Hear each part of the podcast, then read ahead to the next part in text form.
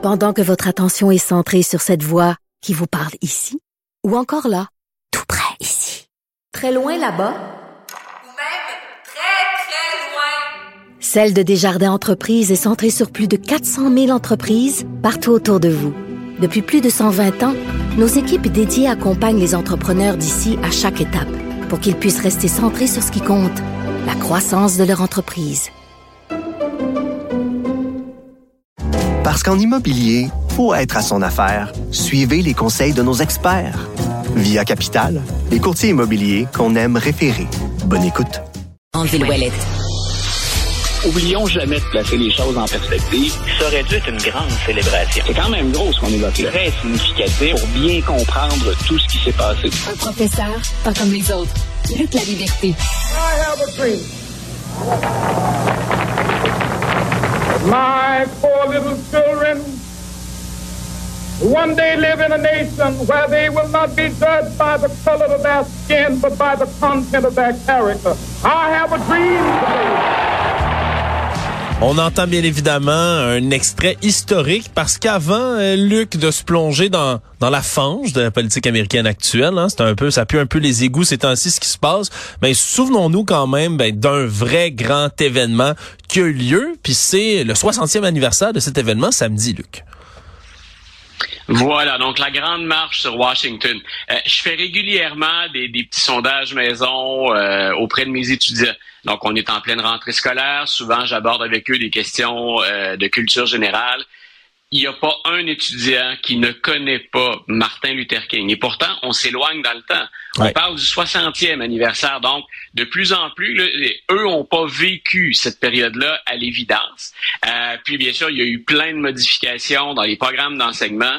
Et on connaît encore Martin Luther King et on sait, grosso modo, euh, où on connaît la teneur, ou à tout le moins ce fameux I have a dream.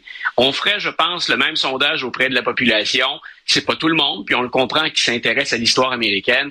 Martin Luther King, on le connaît. Euh, ce discours-là, hein, il faut il est encore important aujourd'hui parce qu'il y a des choses qui sont malheureusement en 2023, 60 ans plus tard, encore d'actualité mais il faut le replacer dans le contexte de l'époque aussi. Donc, euh, c'était pas acquis qu'on pouvait regrouper autant de personnes. On dit habituellement, on est autour de 250 000 personnes qui se réunissent sur le National Mall pour aller entendre Martin Luther King parler, ben, parler de brutalité policière. Quand je parle de thèmes qui sont peut-être encore pertinents en 2023, combien de procès, assez médiatisé a-t-on eu sur la question. On parle d'accès aussi au droit de vote, des voting rights.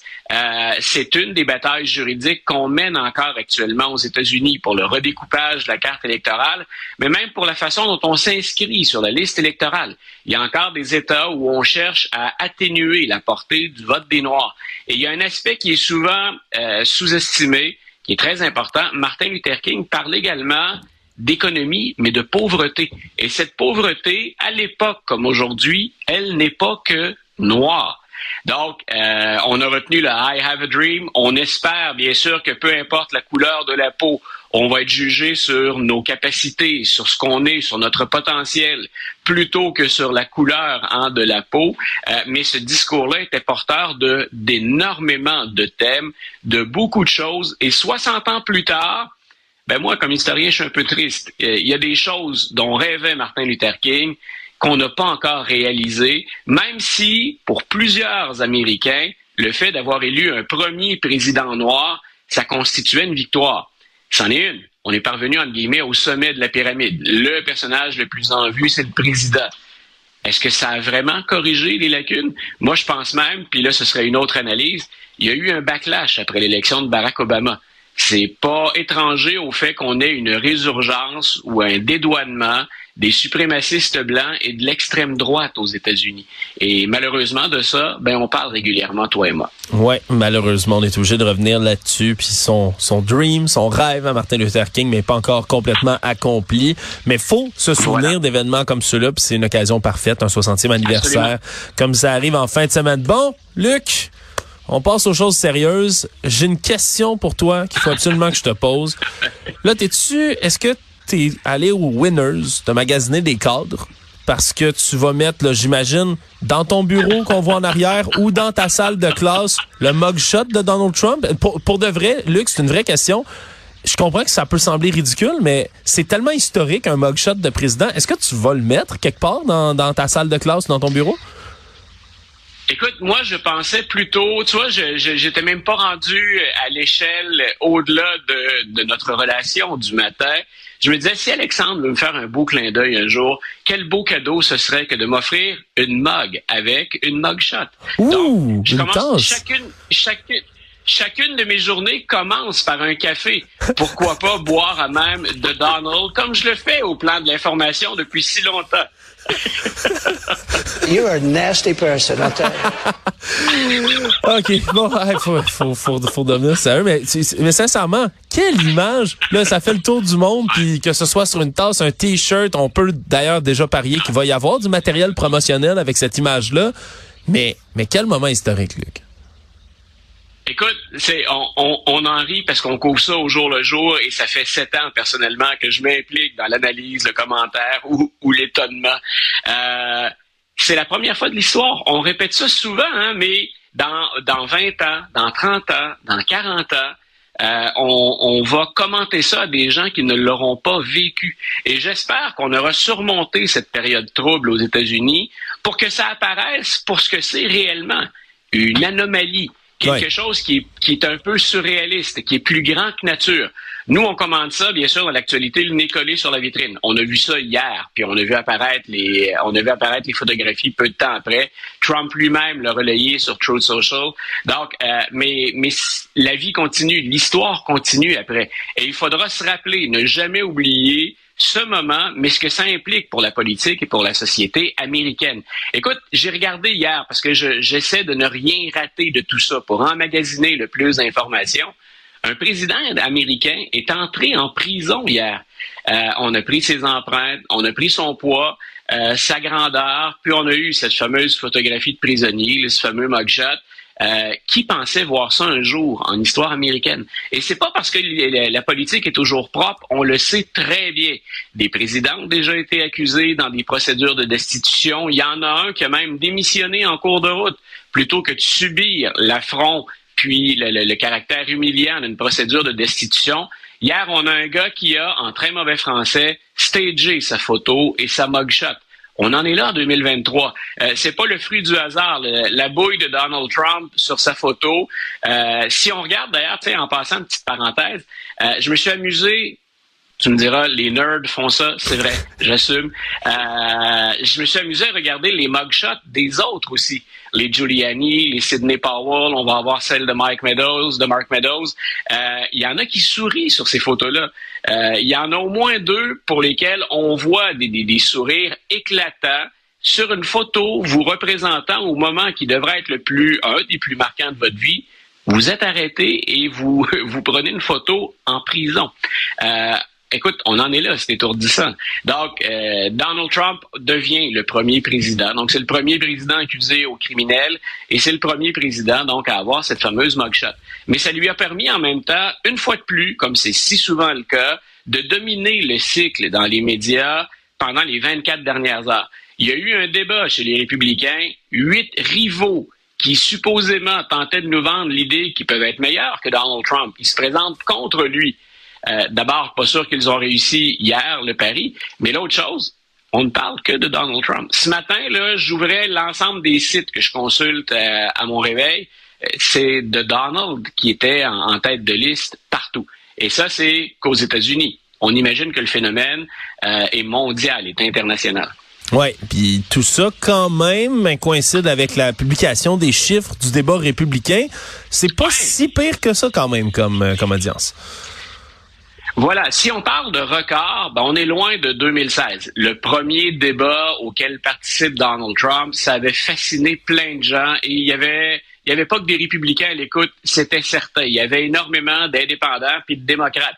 Euh, la bête, le personnage public Trump s'était déjà manifesté euh, dans toute sa complexité, mais dans tout le caractère négatif puis même violent des propos. On voulait voir ce que ça donnerait. Donc, il monopolisait l'attention. Puis là, on avait franchi aisément la barre des 20 millions. Euh, là, on a eu près de 13 millions.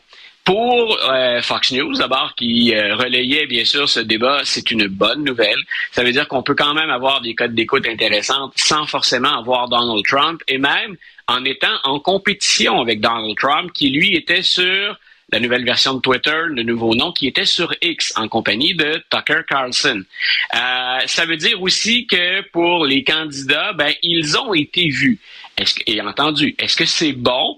12,8 millions, ce sont de bons chiffres dans les circonstances. Il y a beaucoup de réseaux qui pourraient être satisfaits d'obtenir 12,8. Et ça montre qu'on peut quand même évoluer sans Donald Trump. Maintenant, bien entendu, autant dans l'électorat que dans les codes d'écoute, on le saura jamais, mais on peut supputer sur les chiffres qu'on aurait eus si Donald Trump s'était joint aux huit autres. Ah, c'est sûr que ça aurait continué d'attirer énormément d'attention. Peut-être en terminant, euh, Luc, on, a parlé du débat déjà, mais peut-être un enjeu du débat qui, lui, va revenir. C'est certain dans le reste, ce qui divise quand ah. même au sein des républicains, c'est le dossier de l'avortement. C'est un dossier chaud ici au Canada. Chaque fois qu'on prononce le mot avortement aux élections, ben il y, a toujours tout un, toute une réaction. Ah. Mais aux États-Unis aussi. Ben, aux États-Unis, ça va être une question de l'urne. Euh, on ne parlera pas que d'économie cette fois-ci, c'est certain. Euh, la question de l'avortement va revenir parce qu'elle est en jeu dans plusieurs États. Maintenant que la Cour suprême a dit on, on relaie ce dossier-là, c'est pas de notre ressort. C'est à chacun des États américains de décider. Ben là, il y a énormément d'activistes, mais sans être activistes, des femmes très impliquées et touchées par cette question-là, euh, qui sont prêtes à aller voter et à voter en fonction de l'enjeu. Et c'était clair que les républicains, pendant le débat, étaient divisés sur cette question-là. J'ai envie de te dire que les positions caricaturales, c'est-à-dire les positions les plus fortes, après ça, on pourrait les répartir entre, les autres, mais on avait Mike Pence d'un côté, donc qui, hmm. lui, est pour l'interdiction pure et simple de, de l'avortement, et de l'autre côté, ben, celle qui est la seule femme qui, qui tente de se démarquer dans plusieurs dossiers, mais qui se démarque des autres sur la question de l'avortement. Donc, on a donc une approche plus, plus souple du côté de Mme Haley, un nombre de semaines supérieur pendant lesquelles une femme pourrait accéder à un avortement, et vous avez de l'autre côté la position la plus, si on est pro-choix, euh, la position la plus dure ou la plus fermée, qui celle de Mike Pence. Mais encore une fois, euh, on, on, prend les indices quand on nous les fournit. 2024 est à nos portes là, en termes de cycle électoral, puis déjà ben, on, commente un débat. Euh, mais Nikki Haley va peut-être pouvoir se démarquer un peu. Le débat, je pense pas, lui a pas permis de, de grimper, mais il y en a qui ont dit écoutez, Madame Haley, et si on veut gagner, je pense que c'est le Washington Post ce matin, euh, sous la plume d'un conservateur qui disait Mme Haley devrait être l'alternative à Donald Trump si on veut gagner en 2024. Hmm. Moi, c'est une des candidates que j'aime bien si, si je pense à gagner une élection nationale.